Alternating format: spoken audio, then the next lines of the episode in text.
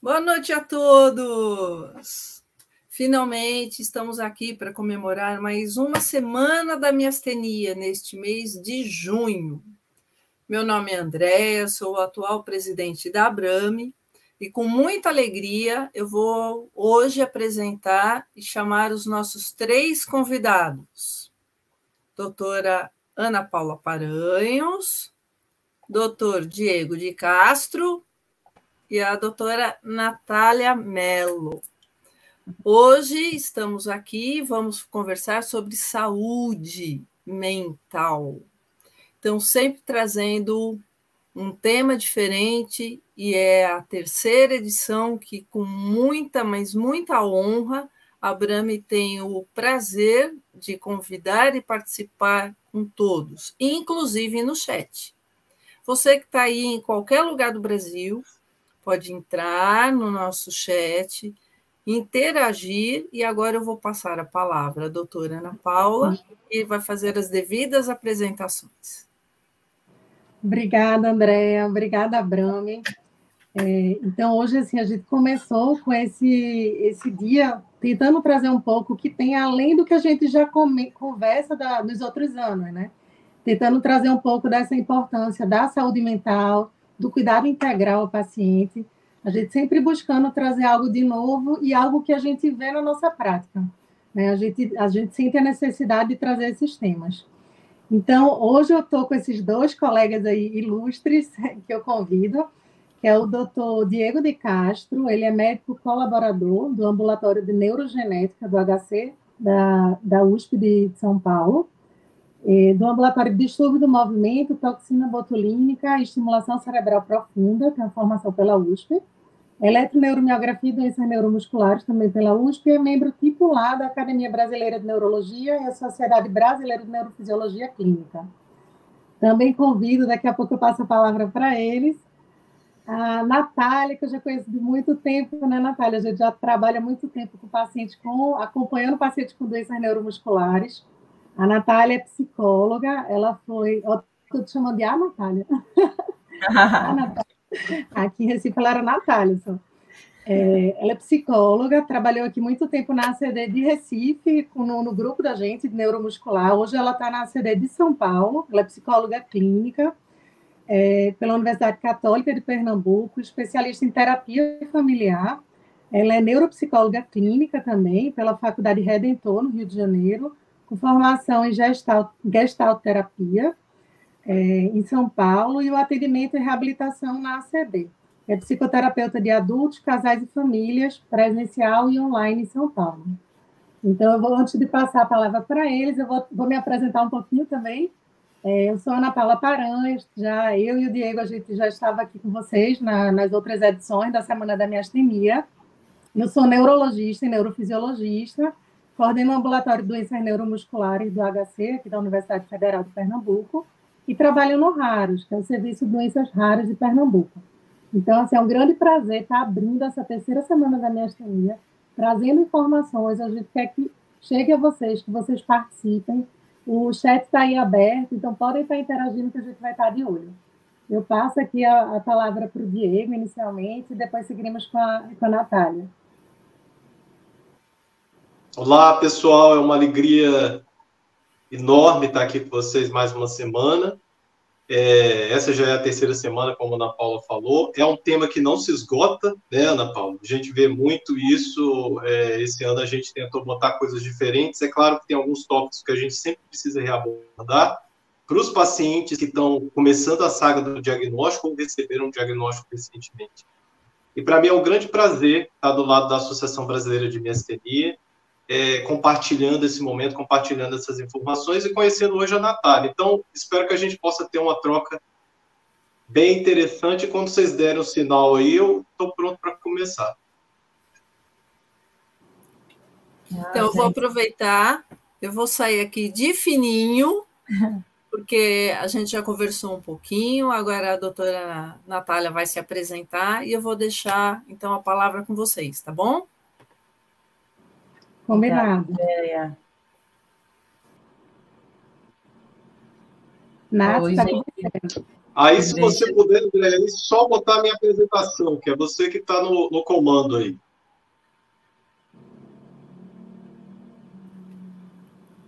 Cadê sua apresentação? Ficou aquele outro Diego e a apresentação. Ela está em algum lugar. Dá um clique aí, Diego, por favor. Deixa a gente, a gente seguir aqui com a apresentação da Natália, antes da gente ir para a apresentação. Nath, você quer falar um pouquinho, dar um, umas boas-vindas aí ao pessoal? Posso sim, deixa eu dar meu boa noite a todo mundo. Quero agradecer muito esse convite. Eu estou honrada de saber que a saúde mental está sendo trazida pela Abrame, né? Ana Paula, que sempre me inspirou enquanto médica, no valor que ela dá à saúde mental. Eu acho que é por isso que a nossa parceria existe. E, Diego, entendo que você também né, é, tem esse olhar, pelo que eu já vi do seu trabalho. É, e eu estou muito feliz de estar representando a minha categoria aqui de psicólogos. Né? Eu sei que toda a minha classe está muito feliz com esse espaço, e é uma, é uma honra e uma responsabilidade, né? e um prazer de, de poder trocar aqui ao vivo com, com os, o pessoal que vai entrar, os pacientes, né? os profissionais também de saúde, porque eu, eu esse trabalho não pode ser feito de outra forma que não assim, de forma coletiva, integrada em equipe. Eu acredito muito nesse trabalho. O trabalho de reabilitação ele tem que ser conjunto. Então, estou muito feliz, muito feliz mesmo. Vamos embora ajudar quem precisa, levar informação, né? trocar, crescer. Obrigada por esse espaço. Obrigada, Nath. Eu vou passar agora para o Diego, para ele seguir com a apresentação dele. André, você falar... botou e depois você tirou de novo. Ela apareceu e sumiu. Aí, Maravilha, pessoal. Então eu vou falar um pouquinho sobre o cuidado integral. A pessoa com miastenia. Está todo mundo vendo? Estão vendo aí, Ana Paula? Sim, sim. Então vamos lá, vou falar um pouquinho de cuidado integral à pessoa com miastenia. E quando a gente recebe um diagnóstico de miastenia, existe uma série de desafios. Porque, como a gente sabe, a doença apresenta uma limitação física, uma limitação laboral, uma limitação social e um impacto muito significativo na autoestima. Então, quando a gente traz o diagnóstico, o diagnóstico nunca vem sozinho. Né? Ele tem uma série de repercussões em várias esferas da vida. E isso, com certeza, impacta muito a qualidade de vida dos indivíduos. Existe uma tendência do paciente ter uma limitação de não conseguir fazer coisas que ele fazia, principalmente na fase inicial, sem o adequado tratamento. A capacidade produtiva desse paciente com certeza se reduz, seja ele um trabalhador de uma área que exija mais do corpo físico ou até mesmo do corpo mental. A capacidade social dele de frequentar ambientes, de ter paciência, às vezes, de explicar para todo mundo o que é a doença, o que aconteceu. E com certeza, principalmente nas mulheres, os sintomas físicos podem produzir uma redução da percepção visual corporal e uma queda da autoestima. Então, quando a gente fala da miasteria, é muito importante que a gente reconheça esses desafios e tente trabalhar junto para a redução e minorização desse impacto na saúde como um todo. E para mim é muito importante que várias vezes a gente eu fui olhar as outras semanas da miasteria e às vezes a gente fala muito isso en mas eu quis trazer agora um ponto de vista microscópico para a gente tentar entender o que é a miasteria. Então, assim, a gente vai olhar lá dentro, na ultraestrutura, lá na nossa célula, o que, que acontece quando a gente tem a miasteria. Então, eu desenhei aqui para vocês um nervinho, o nervo se comunica com o músculo, e todo nervo libera um estímulo elétrico, que a gente chama de potencial de ação, e esse estímulo elétrico vai trafegar sobre o nervo e na porção final dele vai liberar uma série de pequenas moléculas que vai ser captada pelo músculo. Especificamente, essa região onde o nervo e o músculo se comunicam é chamada de junção neuromuscular. É o ponto que o nervo se liga com o músculo. E se a gente for olhar com muito carinho essa junção neuromuscular, lá na musculatura, existe um receptorzinho. Então, eu mostrei que o nervo estava liberando uma substância sobre o músculo, e essa substância aqui é chamada acetilcolina. Essa acetilcolina se liga, tem um encaixe perfeito para se ligar com o receptor no músculo, e isso, no final, vai desencadear uma contração muscular. Então, a contração muscular é dependente do encontro, da ligação da acetilcolina com o seu receptor. E isso produz a força e a contração muscular. Agora, o que, que acontece na miastenia grave? Essa estrutura, que é o receptor da acetilcolina, que vai receber essa molécula, ela passa a ser reconhecida pelas nossas células de defesa como um corpo estranho. E essas células de defesa vão orientar outras células de defesa, que são chamadas linfócitos, a produzirem uma substância que vai atacar os receptores que estão sendo considerados como corpo estranho. E essas substâncias são denominadas anticorpos. Como elas estão atacando o nosso próprio organismo, são os autoanticorpos. E esses autoanticorpos, então, vão literalmente destruir o receptor, ou eles podem bloquear o encontro ou modular a região onde o receptor se ligaria com a acetilcolina. Então, por que, que eu resolvi trazer é, esse ponto? Porque a fraqueza da, da miastenia graves, ela tem um motivo. Ela é caracterizada pela dificuldade da acetilcolina se ligar ao seu receptor, e isso impede a contração muscular. Ou seja, a fraqueza muscular na miastenia graves não é psicológica.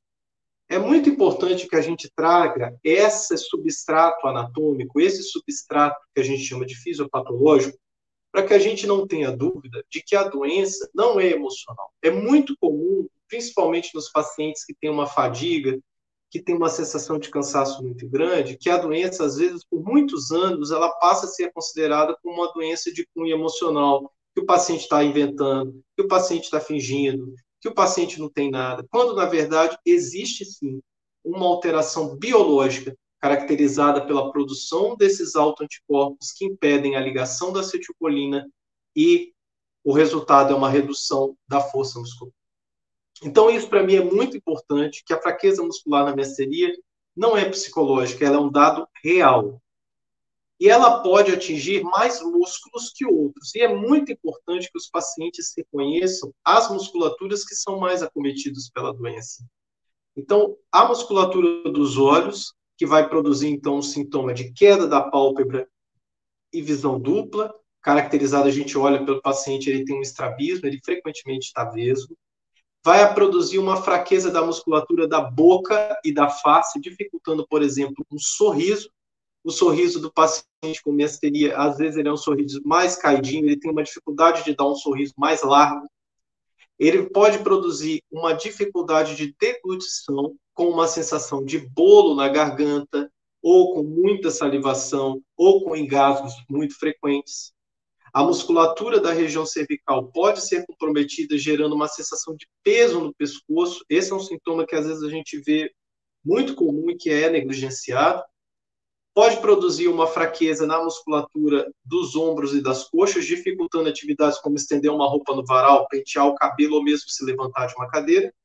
E, por fim, pode produzir sintomas na musculatura respiratória, causando uma sensação de falta de ar.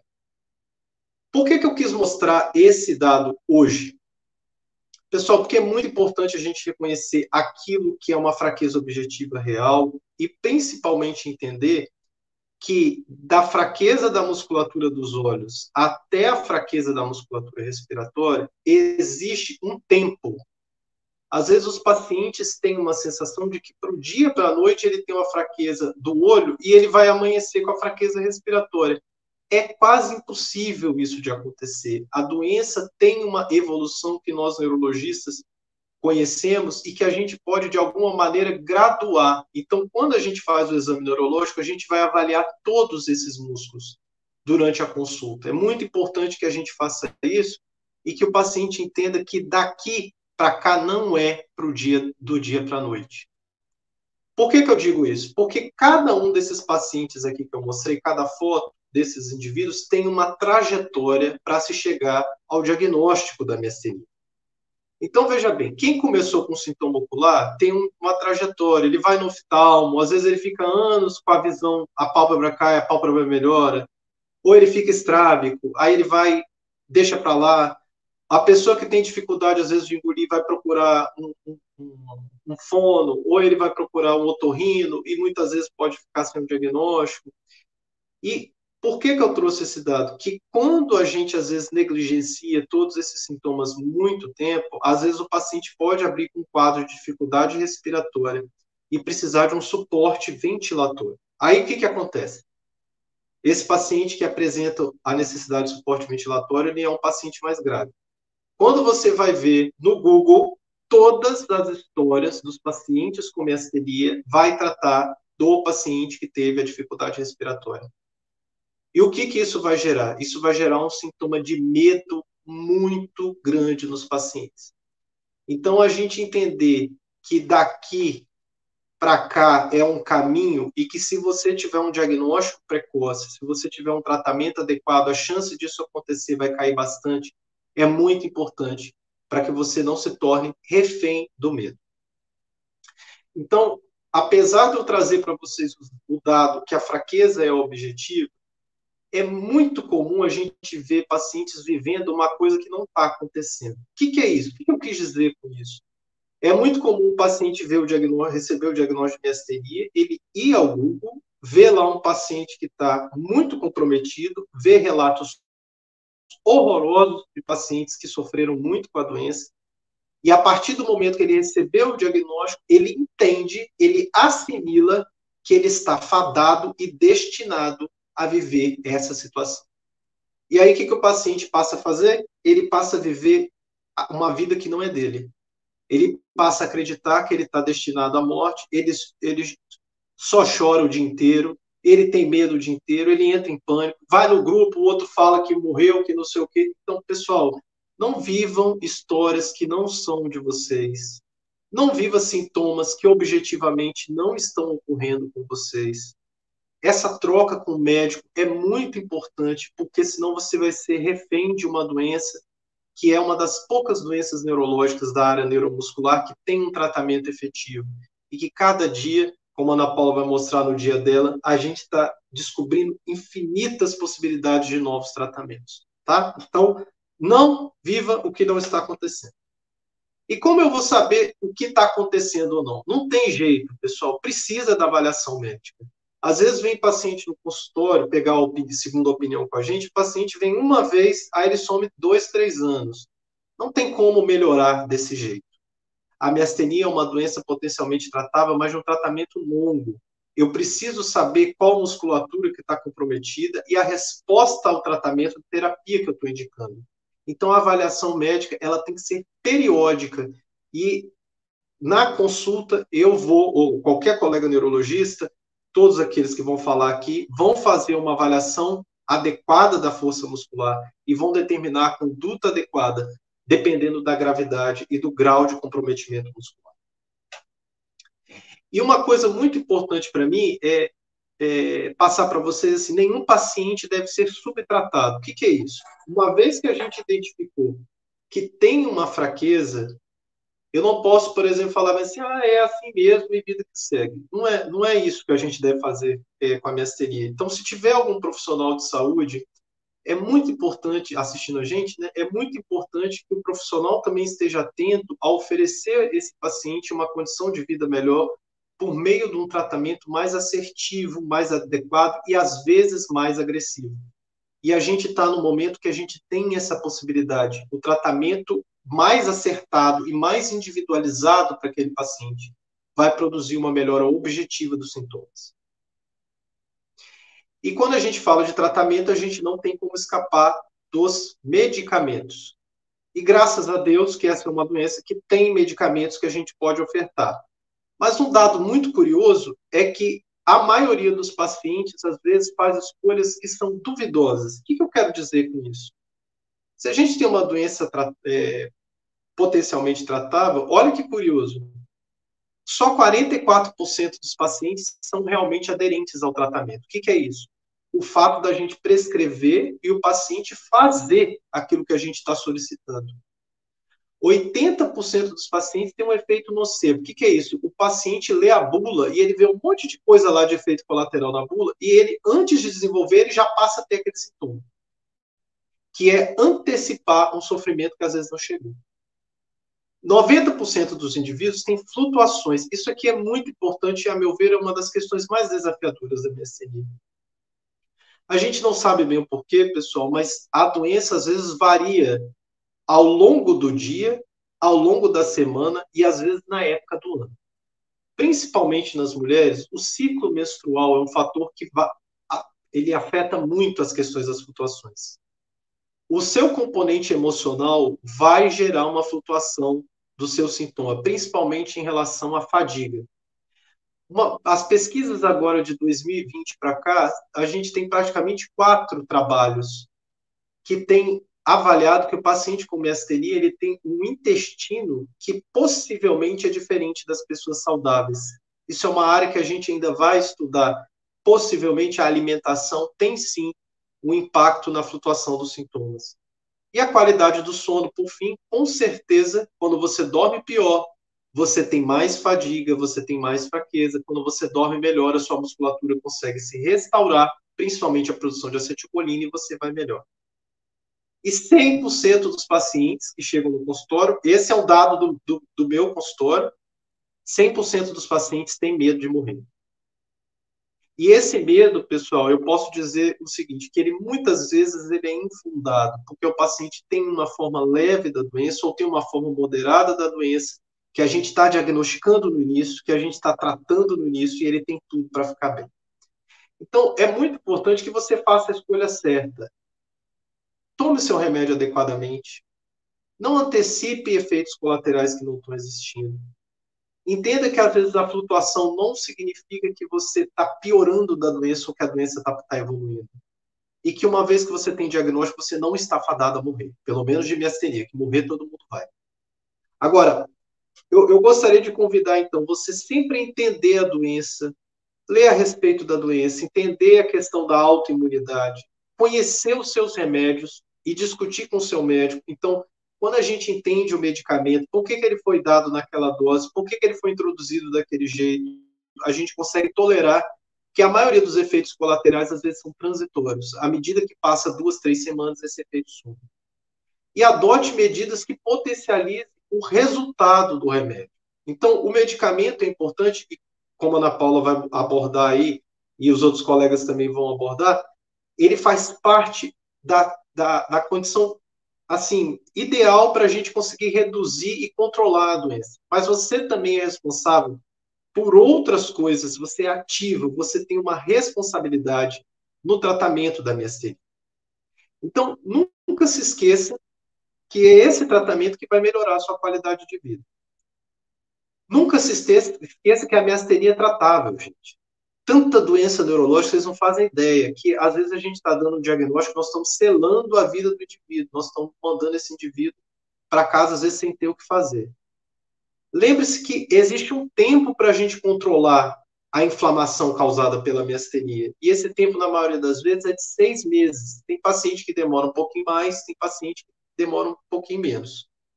Se você leu sobre aqueles casos na internet, que fulano morreu, que não sei o quê, que não sei o quê, Atualmente, existem novos tratamentos para os casos que não respondem aos, aos, medicamentos comuns.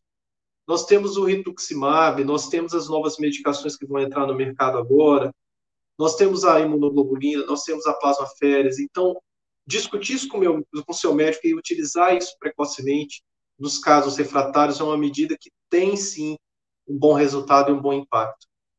E você é responsável por você mesmo. Ninguém precisa ficar mandando você tomar remédio e ninguém precisa ficar mandando você cuidar da sua saúde em geral. Você tem a responsabilidade de se cuidar integralmente. Então, como a gente já falou em várias outras lives, uma, uma, se você não assistiu, assiste as do ano passado, que a Lourdes falou só sobre atividade física. A atividade física, como muita gente às vezes imagina, ela não é proibida na miastenia ela só é contraindicada quando o paciente está muito descompensado, tendo muita falta de ar. No geral, a gente orienta todos os pacientes a começar uma atividade física leve e que tem algum grau de progressão. Se você está se sentindo muito, mas muito acabadinho, muito cansado, muito fadigado, muito limitado, às vezes vale a pena a gente começar com a fisioterapia, principalmente uma fisioterapia respiratória. Você está sentindo muita falta de ar, não tem fôlego, não tem resistência, melhora a sua capacidade pulmonar e depois que você tiver uma melhora da capacidade pulmonar, você pode começar e avaliar um personal. Ah, doutor Diego, isso tudo é muito caro, custa dinheiro. Então, na ausência de você ter condição de um personal, comece fazendo uma caminhada. Não é para não é para caminhar 30 minutos, caminha um quarteirão, caminha dois, caminha três, e devagarzinho você vai progredindo. A atividade física melhora a qualidade da fibra muscular e melhora a resistência muscular e resistência em relação à doença, reduzindo o sintoma de fadiga. Infelizmente, pessoal, quando a gente compara homens e mulheres, as mulheres com miastenia sofrem muito mais. E elas têm uma qualidade de vida muito pior. Muito pela questão da fibra muscular, a qualidade da fibra muscular feminina comparada dos homens é sim é, é muito mais suscetível a, a, ao déficit de acetilcolina e outros fatores que a mulher às vezes tem mais preocupação, tem um burnout em casa, ou seja, tem um, uma obrigação com os afazeres do lar, com os afazeres é, do trabalho que é muito maior que dos homens. Então, reconhecer isso é, também dá é, é, muito importante às vezes que os familiares entendam, né? Às vezes o familiar que está do lado não consegue entender, mas realmente a mulher, ela comparada ao homem com miastenia, ela tem um impacto muito maior da doença. E muito importante para mim é que a miastenia, ela, ela, ela em 30% dos pacientes, é, é, também apresentam um quadro de depressão. E é muito interessante que os pacientes que têm mais depressão, eles vão fadigar muito mais e eles vão ter uma limitação muito maior que a doença. Então, veja bem, o que, que eu mostrei lá naquele, naquele segundo slide? Eu mostrei que a miastenia, a fraqueza muscular, não é psicológica. Existe uma, um substrato é, anatômico, um substrato médico, uma inflamação que realmente vai produzir a fraqueza. Mas a piora da fraqueza é muito associada com a piora da saúde mental. Ou seja, quanto pior você tiver da sua saúde mental, mais cansado você vai ficar. E esse é o motivo pelo qual a gente está discutindo isso aqui hoje eu só tratar um indivíduo, só tratar a perda de força muscular, às vezes não é suficiente. Eu preciso tratar a esfera da saúde mental para produzir um resultado social, um resultado de autoestima e um resultado físico também para o paciente com miastenia. E além disso, o mau sono, pessoal. Quem dorme mal vai ter mais fadiga. E o sono também é um fator independente para o desenvolvimento de depressão. Então, as pessoas que dormem mal têm muito mais chance de ter depressão. As pessoas que dormem mal vão ter muito mais fadiga. Então, o sono, ele é um fator, assim, primordial. E um detalhe muito interessante que eu chamo, sempre chamo atenção, é se você tem um familiar com miastenia, é muito importante que você, que você observe o ronco. Durante o momento que o paciente está roncando, existe um fenômeno de diminuição da oxigenação cerebral, e essa diminuição da oxigenação cerebral, que a gente chama de apneia, ela gera uma piora da restauração e da saúde neuromuscular. Então, se, você, se o seu familiar tem miastenia e está roncando, é muito importante que você traga isso ao seu médico e esse componente de apneia ele seja tratado e muito bem avaliado. Então, pessoal, terminando aqui minha fala, é, a gente tem essas esferas emocional, a esfera física, a esfera social, que é muito importante a gente reconhecer e muito importante a gente abordar sem nunca esquecer que a doença produz sim uma limitação física. Essa limitação física é potencialmente tratável, tratável com medicamentos. Vai ficar melhor se você fizer uma atividade física e cuidar também de outros aspectos da sua saúde física, como a alimentação. É muito importante que você cuide do seu bem-estar emocional por meio técnicas de relaxamento e respiração, elas reduzem sim a ansiedade, isso é provado, mas por meio de uma terapia, isso não faz mal a ninguém, Isso, pelo contrário, vai ajudar você a ter um enfrentamento em relação à doença, eu acho isso fundamental. E uma outra coisa que a gente observa muito é que a faca de dois gumes do suporte social, que eu digo dos grupos de WhatsApp. Pessoal, se, se você fala um sintoma em casa que ninguém acredita, acho que é da sua cabeça, é horrível isso. Ninguém, ninguém gosta de se sentir é, como se estivesse inventando alguma coisa, né? E quando a gente compartilha isso com outras pessoas que têm, a gente se sente compreendido. Então, esses grupos, eles são uma rede de apoio muito bacana. Mas só tome cuidado se nesses grupos estão falando muito sobre coisas, aspectos negativos que estão fazendo você antecipar ou aumentar um sintoma. Então, o apoio social é muito importante que vocês estejam fazendo coisas como a Brame faz. Vai lá e vai no concerto, e divulga música, e divulga informação de verdade, de qualidade, tem uma pesquisa que está rolando em algum lugar, é, é, é, colocado, então isso é muito positivo. E a outra coisa que eu, que eu trouxe aqui, sobre a, a questão da saúde financeira, porque esses pacientes têm um impacto muito grande da questão laboral, então não se não se acanhe em pedir, às vezes, ao seu médico um atestado que possa te dar um apoio em relação ao INSS ou em relação a uma explicação no seu trabalho. Ficar atento, às vezes, a direitos que você pode usufruir, sociais, previdenciários, porque isso vai te trazer uma estrutura, às vezes, social melhor, para que você possa encarar a doença e ter mais qualidade de vida. Então, era essa a mensagem que eu queria passar para vocês. Agradeço o carinho e vamos ouvir um pouquinho agora minha querida colega, e depois eu retorno, retorno aí com vocês para a discussão. Abraço a todos. Obrigada, Diego. Acho que o Diego foi bem assim no alvo, né? e eu acho que a, com, a experiência, com a experiência que você tem no dia a dia, né? A gente vê bastante isso do paciente. É, parece que você conseguiu abordar tudo que a gente vê que pode realmente interferir aí na, na jornada aí desse paciente, até em adesão ao tratamento, como você falou, a questão do sono, né, fundamental, atividade física, é, acho que pegou tudo, a rede lá de, do WhatsApp, aqueles grupos de WhatsApp que às vezes são benéficos, às vezes não. Então, aqui, para entrar um pouquinho mais a fundo na questão de saúde mental, eu convido a psicóloga Natália Mello, que vai a, trazer um pouquinho para a gente esse olhar do psicólogo, né? Como, como ela já falou, é tão importante esse trabalho junto em equipe de reabilitação.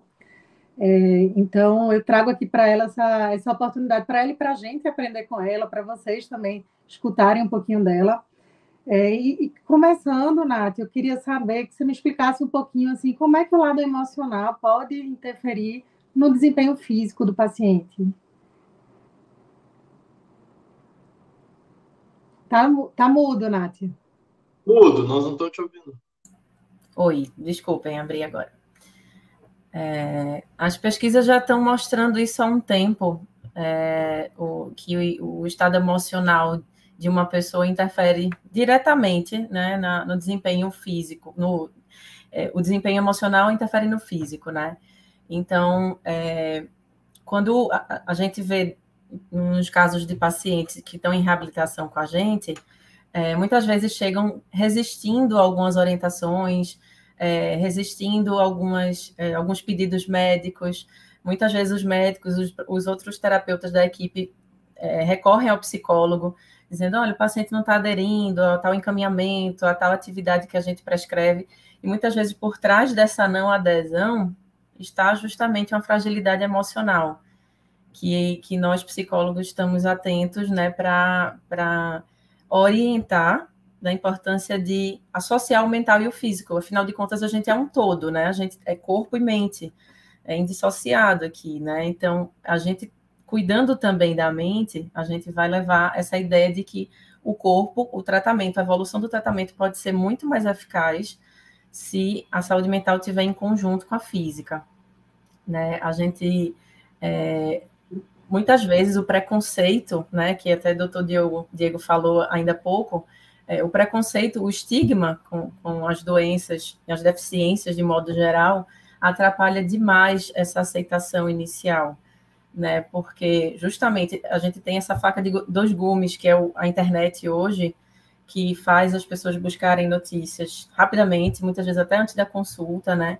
é, já chegam sabendo, vendo outros casos e se comparando, e essa comparação muitas vezes ela é indevida, né? Na verdade, toda comparação é indevida, porque cada organismo é único, né? Cada ser humano é muito único. Então, é, to toda a estrutura orgânica e também psicológica, ambiental, vai variar de uma pessoa para outra, né? Então, é, a gente basicamente, assim, que a gente, quando recebe algum paciente, a gente olha três aspectos fundamentais. Como é que é, como, como é que são as características pessoais, né, desse, dessa pessoa, as características ambientais e sociais. A gente não pode separar. O ser humano é esse todo que está o tempo todo interagindo. E o social, que é todo, que é, é a nossa cultura, a sociedade, as características da nossa cultura, é, também vão fazer parte dessa forma de enfrentar né, um diagnóstico, de receber essa notícia né, de um diagnóstico e de lidar com todas as etapas do tratamento, que vai ter etapas que pode ter alguns momentos de crise, né? A miastenia ela pode ter algumas crises no decorrer do processo e se a pessoa é, tende, no, se a gente consegue, né, enquanto equipe, é, transmitir essa ideia de que a gente vai ter passos a dar, que primeiro a gente precisa construir com a informação, é, com o suporte, com a orientação é, é, é, que é recorrente, né, até o final do tratamento, até na condução de toda a vida. Dúvidas surgem ao longo do processo, precisam ser tiradas com nós profissionais, né? A gente ter contato com a família, né, dos pacientes. Também muitas vezes o psicólogo fica nessa ponte né, para fazer essa, esse diálogo que é extremamente necessário, né, porque o sujeito não vive sozinho, né, ele tem, ele vive minimamente, vive com a família, interage com os colegas de trabalho, né, tem uma vida social. Então, se a gente não acessa todas essas instâncias que fazem parte da vida dessa pessoa, a tendência é ela se isolar e querer viver é, esse diagnóstico sozinha, né? E quanto mais a gente puder falar e, e naturalizar, né, o diagnóstico no sentido de que ela entenda que, é, que, que, a doença é uma característica dela é, e, e, não resume ela, ela não é um diagnóstico, né? Ela é uma pessoa com diagnóstico. Isso faz muita diferença quando a gente consegue levar essa ideia de que é, aderindo ao tratamento, ela vai poder ter uma evolução é, de, de, estabilidade da doença, né, e ter uma qualidade de vida, né, muito, muito maior. Né? Eu, eu, uma coisa que eu quero é, enfatizar é o quanto todos nós, assim, nós compomos a sociedade, né? Então, o quanto somos também corresponsáveis pelas vivências de tanto de falta de, pre, de preconceito quanto de falta de informação que existe por aí, né? Porque se um paciente nosso é, sente, por exemplo, vergonha de estar tá, de tá nos espaços sociais, tem um comportamento de isolamento, de, de, de, diminuir né, a intensidade da vida social por conta da doença, é, nós compomos esse, esse, mundo que é preconceituoso, né? Então, quanto mais a gente puder quebrar essas barreiras e falar, como a gente está fazendo aqui, levar essas informações, eu acho que a gente consegue ir diminuindo esses estigmas para que a sociedade vá se transformando, né, com o passar do tempo. É, acontece né? também, é, desculpa, só para complementar, que muitas vezes o preconceito está no próprio paciente e na família também. Né? O impacto de receber um, um, um diagnóstico, de, de enfrentar, é, se a família ou a própria pessoa tem uma, uma visão é, já é, estereotipada do que são as deficiências, já associa as deficiências à, à, à, incapacidade, ela vai se colocar num viés de, de, enfrentamento negativo, né? Porque existem duas formas básicas de enfrentamento que a gente diz, né? O enfrentamento negativo e o positivo. E, e o que, que, a gente quer dizer com isso? É, o negativo é o olhar pessimista, né, de, de, de, acreditar que as coisas vão piorar, que dali para frente tudo vai ser pior, que a vida não vai ter qualidade, que vai, só vai ter impedimentos, né? Isso seria um olhar negativista, né, para o diagnóstico. Mas o, é, existe também uma forma positiva que é, é, e não é positiva no sentido de dizer que, que gosta, que é bom, ou não, não é da gente não reconhecer as características que o diagnóstico traz para a vida da pessoa, é, mas é entender que só reconhecendo que é, a realidade agora, do aqui e agora, ela está diferente, é que eu vou poder é, buscar os recursos para lidar da melhor forma com essa situação. Então, é, é, é positivo nesse sentido, de conseguir é, entender que há o que ser feito, né? E que a partir da, da própria ação, da própria responsabilização, é, ela, a condução do tratamento pode ser feita de modo positivo e de modo a estabilizar a doença, né? Nath, perfeito. Deixa eu só trazer aqui o que o pessoal colocou muito aqui no chat, era a questão de, com medo de ter uma crise miastênica, ou tive uma crise, passei por um período ruim, achei que, que eu estava ruim por conta desse período que eu estava descompensada na miastenia, mas melhorei da miastenia e continuo ruim, continuo triste, continuo em depressão, né? uhum. Então, isso aí foi um ponto que chamou a atenção aqui no chat, uhum. acho que vale a pena trazer aqui para você. Uhum. E essa questão que você chamou a atenção, assim, muito da família, que a gente, né, Diego, vê muito no dia a dia isso, de o quanto que às vezes o paciente se sente incompreendido pela família, né, de ser visto como uhum. preguiçoso, não só pela família, mas como pela sociedade. Mas o que eu vejo aqui, o que mais toca eles é quando quem está junto com eles às vezes não entende a doença, né? E aí é tido é como é preguiçoso, como não quer fazer. E assim, eu vejo, a gente vê de perto o sofrimento aí desses pacientes em lidar com isso, né? Porque quando é alguém que está convivendo com você, alguém que é da sua confiança, que você considera muito, e está pensando isso, afeta muito mais eles, assim, no, no, no que a gente percebe. Uhum. Então, passar para você, Nath. Tá bom, eu não estou tendo acesso aqui, não estou olhando o chat, então eu agradeço que você esteja me passando as perguntas, tá? É, Olha, em relação à questão da depressão, né, da tristeza, acho que é importante diferenciar tristeza de depressão.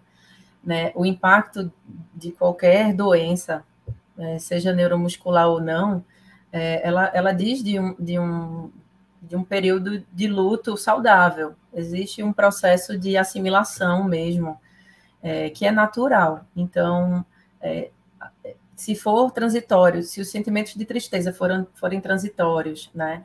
se é, o momento de reclusão, se os sintomas associados, os sintomas emocionais de insônia, tristeza, choro, isolamento, se eles forem temporários, eles são tidos como aceitáveis, no sentido de que é um momento de reorganização mental para assimilar. E é importante, inclusive, que a equipe inteira é, esteja é, ciente de que pode haver um processo emocional, no, principalmente no início, nos primeiros meses de contato com a doença, porque senão a equipe vai ficar numa postura de cobrança sem compreensão, né? É, e aí, se existe uma persistência, né, dos sintomas, se a tristeza não passa, é preciso investigar, né, de onde vem essa tristeza, porque muitas vezes a tristeza, ela pode ser derivada de uma fantasia até, de, de, do futuro, justamente em relação à evolução da doença, que foi comentado hoje já, né? Então, às vezes, é, o, a, o, medo do futuro, da dependência de alguém, ou da mudança da vida financeira e laboral, né? Pode ter um impacto, e de como eu vou realizar minha atividade, dependendo se o trabalho for um trabalho que demande uma força física, isso pode trazer uma preocupação com o futuro em relação à vida de trabalho financeira, né? É, então é preciso a gente investigar, entender de onde está vindo essa tristeza, de onde está vindo essa ansiedade, que pode, os sintomas de ansiedade, porque também é importante diferenciar sintoma de ansiedade de, do transtorno de ansiedade já instalado, né? Porque algumas é, inquietações são, podem ser aceitáveis, né, nesse momento. E se houver persistência, a gente precisa pensar na avaliação psiquiátrica, né? Se houver persistência desses sintomas. É, o que acontece eu... muito, Nath, é, assim, na prática da gente, é, esses pacientes têm uma lista de medicamentos contraindicados para miastenia. Hum. E alguns deles são medicamentos que os psiquiatras usam, assim, no dia a dia, né? Então, às vezes, a gente fica meio receoso. É muito comum a gente iniciar o tratamento, claro, sempre com acompanhamento psicológico junto, né, Diego? Mas é muito comum o, o neurologista que está acompanhando a gente iniciar o tratamento desse paciente já assim, estando de olho nas medicações que são contraindicadas, tentando evitar. Ou, claro, que se for para o psiquiatra, estar junto, mas sempre mandar aquela listinha lá para mostrar, porque várias medicações que eles usam são contraindicadas, mas existem várias outras que podem ser utilizadas. Uhum, uhum. Então, é, para concluir esse tópico, né, assim, são muito, o impacto, como o próprio Diego já falou, o impacto é na, na autoimagem, é na autoestima, é na própria identidade, porque mexe com uma identidade pessoal, né, receber um diagnóstico que, que tem uma implicação física, é uma questão da identidade social, inclusive, né, que é mexida. Então, leva um tempo para reassimilar tudo isso conversar com a equipe, eu acho que esclarecer as dúvidas, fazer perguntas para a equipe médica é fundamental. É, e ter um acompanhamento contínuo, né? Assim, sem. É, o doutor Diego deu, deu um exemplo de uma situação do, do, paciente que vai uma vez e volta três anos depois, num, num acompanhamento como esse, fica difícil da gente cuidar do mental também, cuidar de, de como essa doença está repercutindo na vida da pessoa, né? E sobre a questão familiar que você falou, né, que você trouxe, é, de, de, algumas dificuldades, às vezes, do familiar de também de aceitar ou de compreender o diagnóstico. É, psicólogo gosta muito de usar a palavra diálogo, né? E não é à toa. A gente trabalha com a fala é, prioritariamente, a gente trabalha é, olhando toda a comunicação, que às vezes é verbal, às vezes é não verbal, é, mas é corporal muitas vezes, mas a gente está tá sempre a gente aposta muito no, na, no poder da comunicação e do diálogo. Então, a família participar, por exemplo, de uma consulta médica, é, conversar, explicar para a família, mostrar que está se sentindo incompreendido, né? É, justificar algumas ações para mostrar para a família, estou fazendo isso porque estou me sentindo cansada, amanhã vou fazer de outra forma, vou, eu vou é, dividir minhas tarefas para conseguir dar conta das minhas tarefas físicas por conta da fadiga. Então, eu acredito que falar sobre é, é o melhor remédio.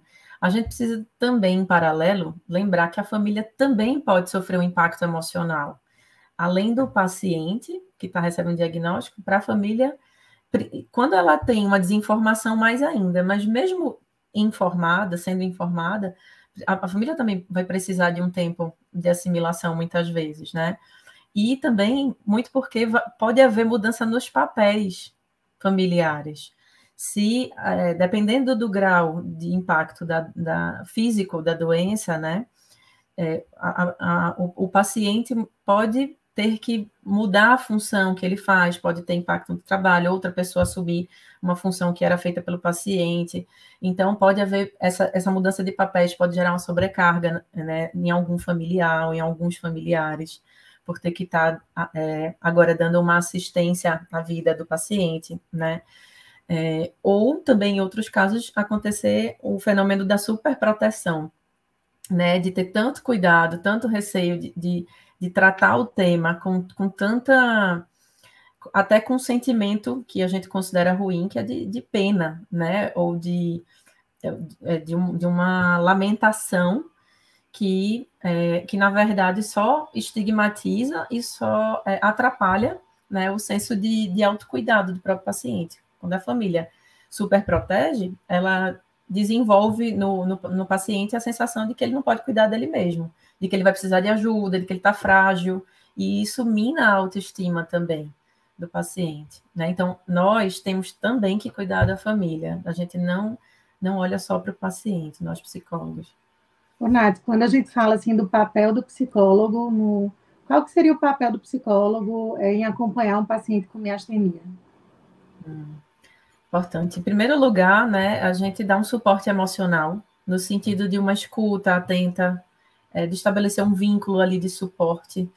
É, a gente faz um papel de suporte para que depois de um tempo a gente consiga que o paciente desenvolva o autossuporte emocional, no sentido de dele desenvolver a própria responsabilidade sobre o tratamento, né? É, entendendo que ele é o ator principal e que, a depender das atitudes que ele tiver, o curso da doença pode mudar.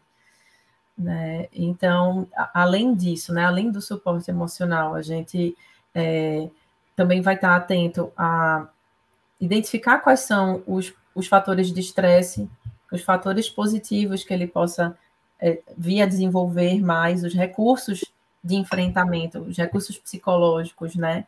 É, que ele precisa utilizar para enfrentar uma nova situação, porque o diagnóstico ele vem como um evento inesperado assim na vida da pessoa. Ninguém espera receber o diagnóstico. Então, é, é por si só já gera uma pequena crise, já, né? Então, uhum.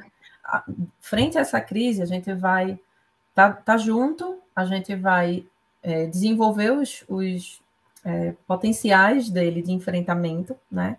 É, perceber quais são as barreiras que podem estar dificultando, que pode ser a família, pode ser o preconceito, pode ser uma dificuldade no trabalho.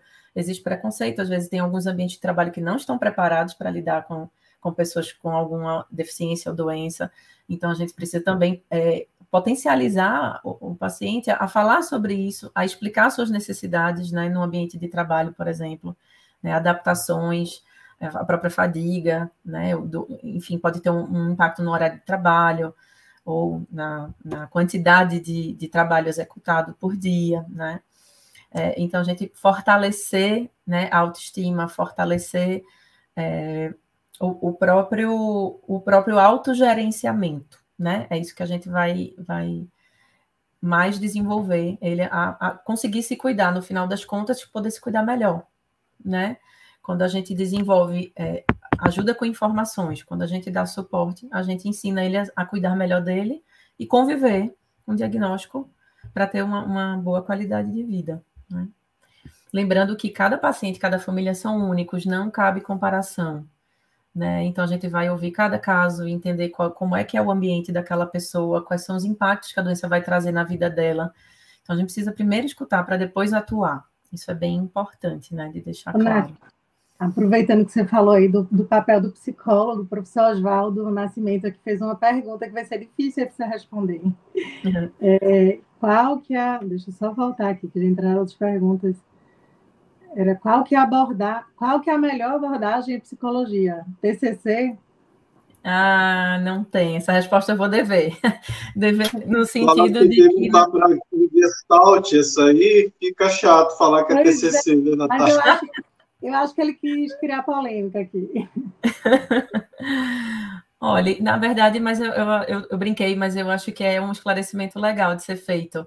É, a abordagem, o, o, paciente precisa se identificar com a forma do profissional trabalhar, entendeu? É, existem vários, várias formas. A abordagem nada mais é do que uma visão de mundo e uma forma de atuar.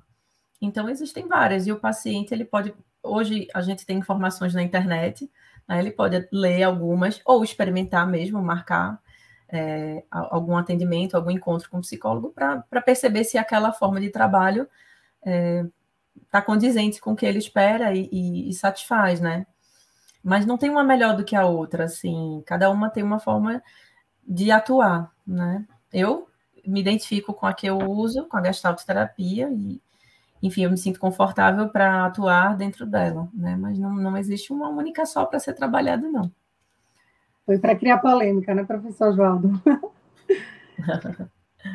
É, tem uma outra coisa que eu queria complementar só em relação ao papel do psicólogo, né? É, que eu acho que eu comecei, cheguei a comentar um pouco antes, mas para que isso fique bem claro, assim, da gente é, desmistificar é, algumas fantasias, alguns medos que possam estar relacionados né, à doença e ao futuro, né? E trazer alguns atores da família para participar da construção desse novo projeto, porque muitas vezes pode haver uma necessidade mesmo de reformular algum projeto de vida, né? E isso vai precisar, às vezes, ser feito com um grupo de pessoas. Às vezes é algo próprio do paciente, mas às vezes envolve o restante da família. E todo mundo precisa participar dessa readaptação né, que é um processo, leva tempo. Vivemos hoje num mundo muito corrido é, e que, que cobra resposta rápida, né, que, e, e, muitas vezes lidar com questões emocionais requer tempo, requer processamento de várias ideias, de vários é, significa, ressignificação, ressignificações, né, de, de, enfim, desejos, de vontades, de ideias. Então, a gente precisa de tempo também para trabalhar, tá? Então, é, respeitando o ritmo próprio de cada paciente. Né? Não dá para a gente fazer uma análise é, superficial de cada caso, a gente precisa aprofundar. Acho que você já falou um pouco sobre a questão do, do papel da família aí, né?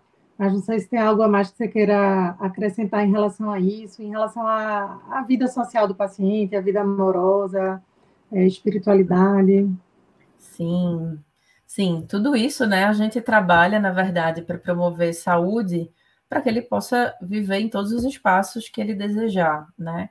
É, a vida do paciente não deve se resumir apenas à, à saúde física, a controle de sintoma, né? A gente quer Gente, nos interessa que o paciente consiga continuar fazendo as escolhas que ele quer, é, saudáveis, no sentido de, de, se desenvolver, desenvolver a vida profissional, afetiva, relacional, né, fazer, é, ter, ter, acesso a lazer, fazer viagens, né, e, e nesse sentido, é, a gente, cada, né, cada paciente vai ter a sua, vai expressar a sua necessidade, mas Pode ser que o impacto, pra, por exemplo, para um paciente seja algum entrave na vida amorosa, né? Como eu vou me relacionar afetivamente, é, como é que eu lido com o meu corpo, com a minha autoimagem, como fica a minha segurança relacional ali, é, e a gente poder trabalhar essa autoestima no sentido de, de fazer a pessoa se apropriar de que esse corpo é seu, entendendo que o que a gente tem na vida é o, é o nosso aqui e agora,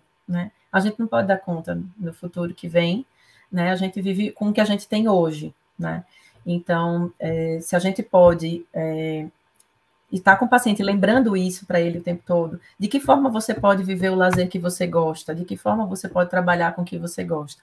Em algumas vezes ele vai poder trabalhar com, com que sempre trabalhava, às vezes ele vai ter que modificar a função, a área de atuação, e a gente vai dar suporte, porque o ser humano tem uma característica muito é, é, é, peculiar, que é a, a, grande capacidade de adaptação que nós temos. E a gente precisa usar isso a nosso favor nesse momento, né? Então, adaptar em todos os sentidos, tanto no sentido é, emocional, de receber, de lidar com, com a notícia, do diagnóstico, quanto de, de criar novos caminhos né? Que é o que a gente faz. A gente, na verdade, ao longo de toda a nossa vida, a gente está sempre se adaptando a, a, pequenas fases, a pequenas mudanças do nosso ciclo de vida. Só que a gente não percebe isso. Né? Quando vem um, um evento novo, é, não esperado que como uma doença, é, parece que a gente nunca soube se adaptar a nada, mas a gente sabe se adaptar. A gente tem essa capacidade intrínseca. E aí é, o psicólogo vai ajudar o paciente a, a redescobrir né, a se adaptar, a se readaptar e, e, construir novos caminhos quando isso for necessário, né, em qualquer aspecto Ô, da vida. Ô, Nath, só trazendo assim algo que a gente está vivenciando pós-pandemia, que são esses atendimentos online, né?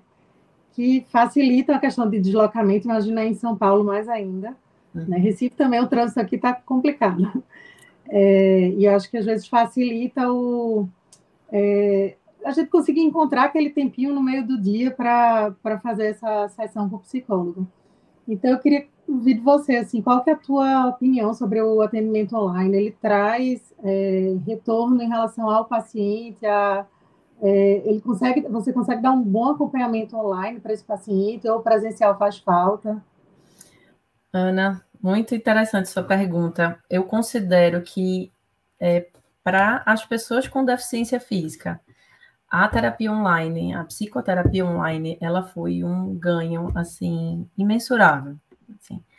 Para a população geral já foi, mas para as pessoas com deficiência, para as pessoas com, com mobilidade reduzida, alterada, é, é, é de grande é, impacto. É, sim, o atendimento online ele, ele é eficaz, tanto quanto presencial. É uma outra relação que se estabelece. A gente vai precisar é, desenvolver, a gente precisou, na verdade, na pandemia, nós psicólogos, a gente foi também muito exposto à, à terapia online, né? E a gente precisou desenvolver recursos para a gente acessar o paciente através da tela.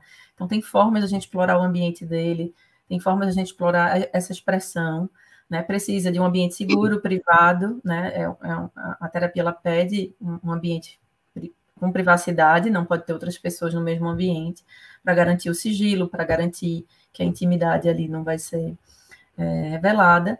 É, mas ele sim, ele é, ele é, um, é um, uma ferramenta de um grande suporte emocional, de uma grande possibilidade de, de, de trabalho, sem dúvida. É um grande ganho, uma grande conquista para nós psicólogos. Foi algo que a gente também, né, Diego, o médico, a gente teve que aprender a lidar. E hoje em dia eu não é. consigo é. me imaginar, assim, realmente, para o paciente que não consegue se deslocar, é, quebra um galho assim enorme esse, esse atendimento online. Sim. Ou às vezes a gente, a gente conseguir fazer um atendimento à distância, e aí a gente foi adaptando também na, na medicina, né, formas de fazer um exame, uma anamnese, um exame físico na medida do possível online. Claro que algumas vezes a gente ainda precisa do, do presencial, uhum. mas acho que a gente aprendeu muito aí com a necessidade.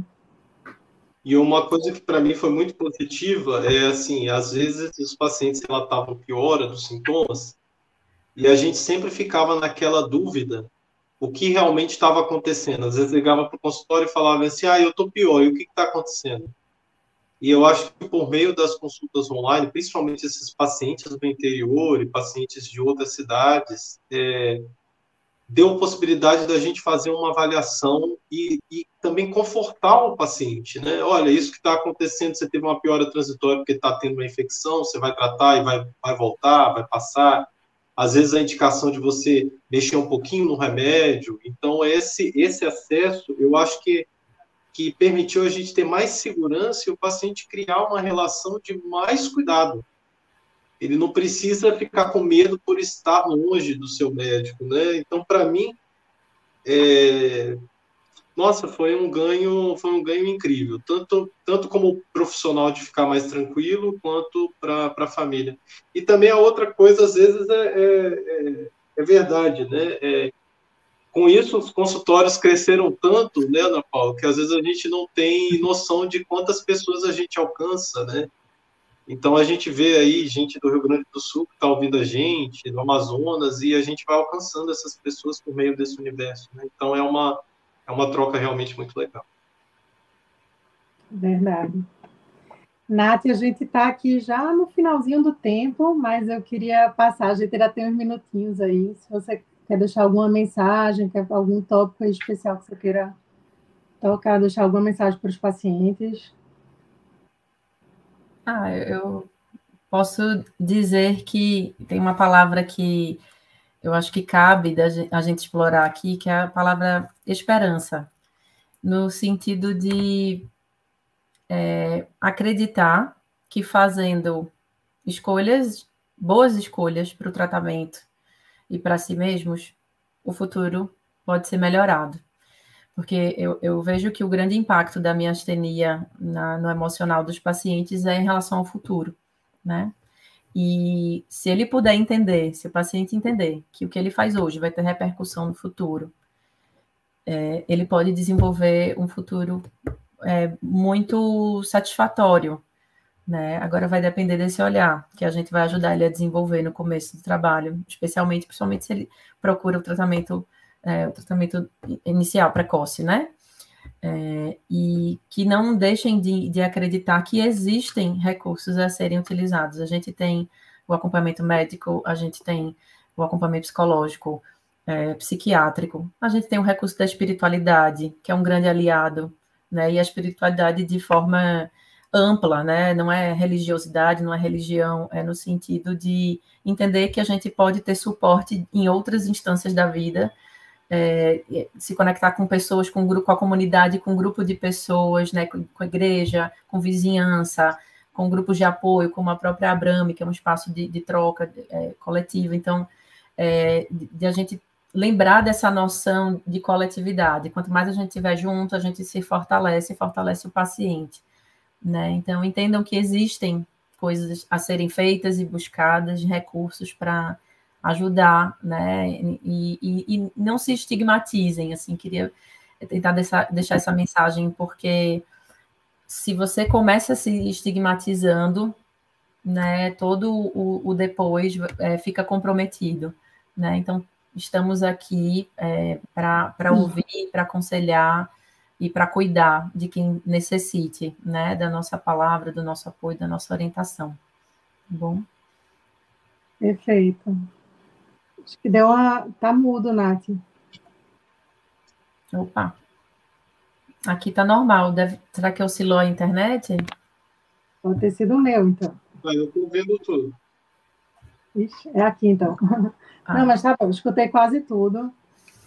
É, eu acho que, assim, hoje trazer esse. É a primeira vez que a gente traz nesse né, tema aí de saúde mental, embora a gente aborda em outros momentos, né, Diego, no, nas outras semanas da miastenia, mas não espaço para isso, né? Então, assim, que a gente vê que é tão importante na prática da gente essa, essa abordagem, esse olhar para a saúde mental.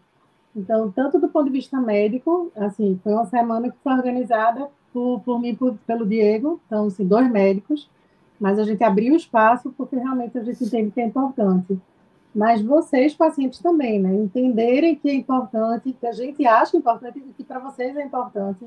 Então, vocês levarem isso na consulta, não ficar só naquela história de se está com pitose, está com visão dupla. Né? Para a gente é importante saber o que, que se passa aí no, no dia a dia de vocês.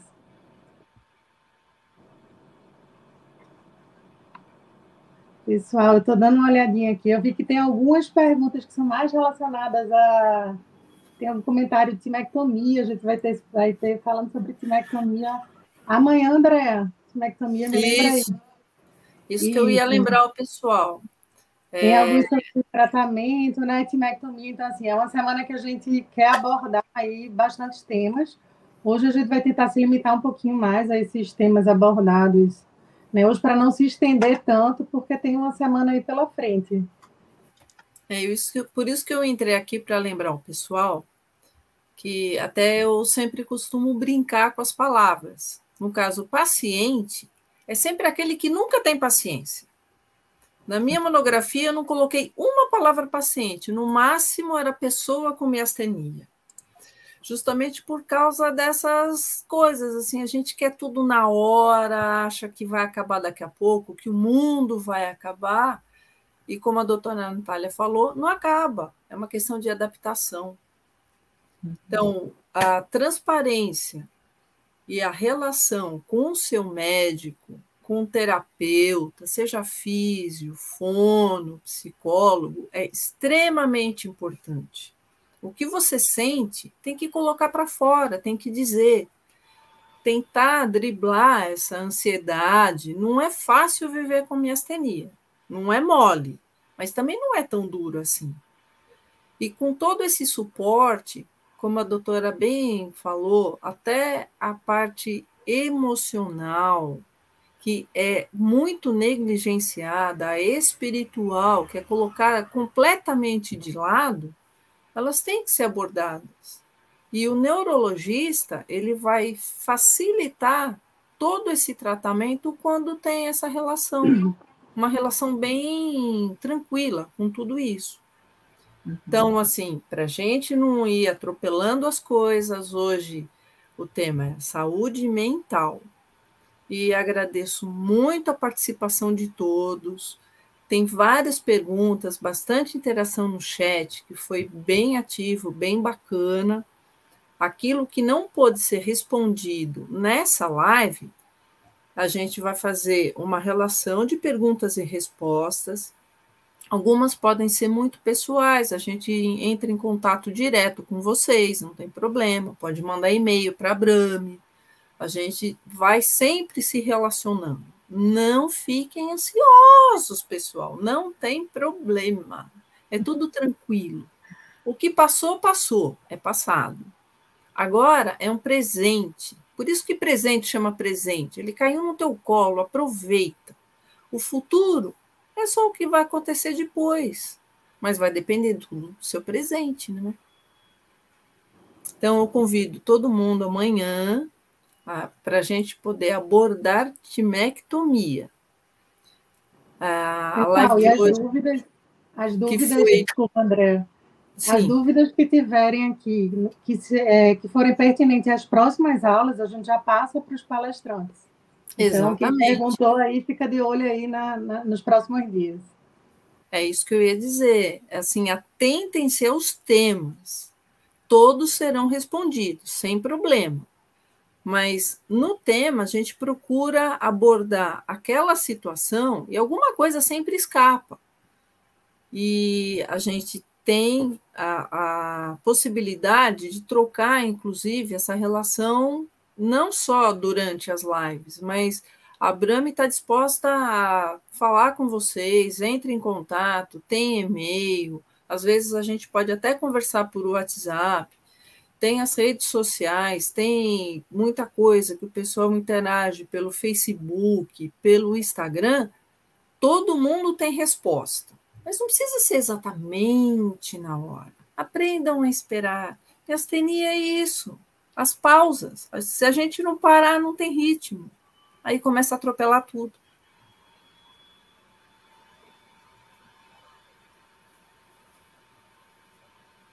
Ah, e o pessoal continua aí, que bom. Nosso tempo está tá assim mais do que esgotado, né? Agradeço bastante essa interação de todo mundo. É, a Semana da Miastenia, desde o início, sempre foi muito ativa, muito importante e trazendo sempre temas novos, atuais, e com todos esses especialistas que têm um carinho uhum. enorme para poder responder as perguntas de todo mundo, não é verdade? A gente só tem a agradecer. Então, pessoal, só trazendo aqui, lembrando que amanhã a gente vai falar sobre timectomia, sobre os cuidados é, a, a terem tidos antes da timectomia e sobre o procedimento. Então, às vezes, a gente vê a dúvida de que os pacientes não, não sabem muito como que é o procedimento, quais são as formas de timectomia, e tudo isso vai ser abordado amanhã às 19h30. Espero vocês aqui. Muito legal. Fala os outros dias, Ana Paulo. Faz ah, um review dos outros dias para a gente finalizar. Eita, aqui me pegou de surpresa, deixa eu. Ah, você mas você é quarta-feira, não é? Isso. É... Então, só falando, terça-feira vai ser a moderação do doutor Cleonísio, do Ceará, Cleonísio Rodrigues, e o doutor Eduardo Stefan vai falar sobre a indicação e cuidados antes da timectomia, e o doutor Wolfgang Aguiar vai falar sobre como é a cirurgia de timectomia. Na quarta-feira, vai ter uma discussão sobre o tratamento de miastenia, e vai moderar o professor João do Nascimento, do Rio de Janeiro, a doutora Lourdes de Manaus vai falar sobre o corticoide, é o corticoide vilão ou mocinho, acho que quase todos vocês aí já utilizaram. E eu vou falar um pouco sobre os anticorpos monoclonais, o que, que a gente tem de novo em relação a anticorpos monoclonais. Na quinta-feira, a gente vai abordar miastenia em mulher e miastenia na infância. Então, vai ser moderado pelo Dr. Pablo Inkler, do Rio Grande do Sul, e a doutora Ingrid Faber, lá do Distrito Federal, vai falar sobre a miastenia em mulher. E a doutora Clara Gotinjo, lá de São Paulo, vai falar sobre a miastenia na infância. Na sexta-feira, a turma da Brame vai entrar e falar um pouco sobre a miastenia, doença de mil faces. Então, a André como presidente, a Elizabeth, vice-presidente, e a Lídia. E aí, essa semana aí vai ficar bem redondinha aí para a gente. E para vocês. Então, boa noite, pessoal. Acho que a gente acaba por aqui para não extrapolar tanto o horário. Muito obrigada. Espero vocês aqui amanhã. Agradeço. Até amanhã, pessoal. Grande abraço. E acompanhem as lives da Brami. Boa noite, pessoal. Foi um prazer. Beijo grande. Tchau, tchau. Tchau.